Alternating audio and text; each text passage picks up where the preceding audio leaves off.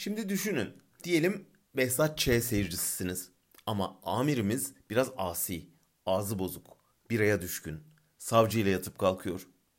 Devlet de bira içeni, küfredeni, ulu orta öpüşeni sevmiyor. Olabilir, çocukları korumak istiyordur. Herkes başı önde mazbut yaşasın istiyordur. Bunlar yoldan çıkarsa yarın asi olurlar diye düşünüyordur. Bu düşüncelerle yayınlara bip özelliği getirildi. Yayıncı kanal kahramanımız ne zaman küfretse bip sesi koyar, ne zaman eli biraya gitse şişeyi saklar, öpüştükleri sahneleri yasaklar oldu. Ama bu da yetmedi. Çünkü kahramanımız aynı zamanda polis teşkilatı içindeki paralel yapılanmaya karşı mesajlar da veriyordu. Sonunda kanaldan kovuldu. 7 sene kenarda bekledi. O beklerken internet seyircilere yeni olanaklar sundu. Çok uluslu şirketler şifreli kanallar kurdu, özel müşterisi olan diziler, filmler için yeni platformlar oluşturuldu.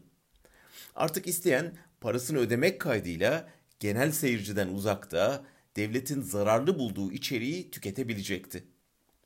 Bu platformlarda Behzat Ç'de KHK mağduru olmuş ekibiyle birlikte gizlemeden içki içmeye, ulu orta öpüşmeye, ağzına geldiği gibi küfretmeye başladı.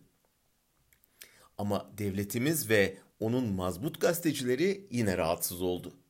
Kendi kanallarını seyretmeyip gizliden gizliye bunları seyrediyorlar. Sonra da ne ayıp şeyler oluyor. Anarşistler devletin bankasını soyuyor, erkekler birbiriyle öpüşüyor diye söyleniyorlardı.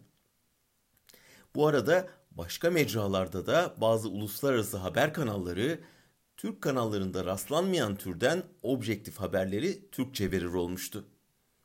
Sanırım devletin sabrını asıl taşıran da bu oldu. Nasıl olur da birileri bürokratların denetimi dışında yayın yapardı? Hemen bir düzenleme hazırlandı ve güzel ülkemize yurt dışından getirilen içeriklerde devlet kontrolüne alındı. Artık öyle devletten izinsiz ekranda sigara içmek, içki içmek, Türk aile yapısına uygun olmayan ilişkilere girmek, zararlı haberler vermek yasaktı. AKP giderek gençleşen, globalleşen, özgürleşen bir toplumu kendi dar mintanına sıkıştırmaya çalışıyor. Nafile çaba. Sığmaz.''